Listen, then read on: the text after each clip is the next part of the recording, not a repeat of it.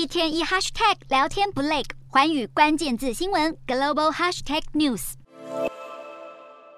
电动汽车大厂特斯拉七日的股价跌破每股两百美元的关键水平，过去十七个月以来的成长等于化为乌有。外界认为这和马斯克收购推特有关。从他在十月二十七日完成收购以来，特斯拉的股价就大跌了十二趴。许多投资人认为，在汽车需求放缓、供应链问题、原物料成本居高不下的情况下，马斯克应该要先把精力放在特斯拉。不过，特斯拉的利润表现仍然亮眼，每辆车的净利润是丰田的八倍，甚至超越了宾士。分析认为，这归功于特斯拉的强大品牌吸引力。此外，特斯拉总是毫不犹豫将成本转嫁给消费者，这也带给特斯拉更多利润。其他电动车厂的消息方面，中国吉利集团四日和匈牙利的汽车公司签约，预计二零二三年会在匈牙利、捷克、波兰三个东欧国家销售吉利的几何 C 型电动车。吉利也会成为第四家进军欧洲电动车市场的中资企业。鸿海的电动车也有新的消息。八日上午，鸿海宣布投资美国的电动皮卡新创公司 Lordstown Motors 一点七亿美元，双方会合作开发首款电动车。Lordstown Motors 表示，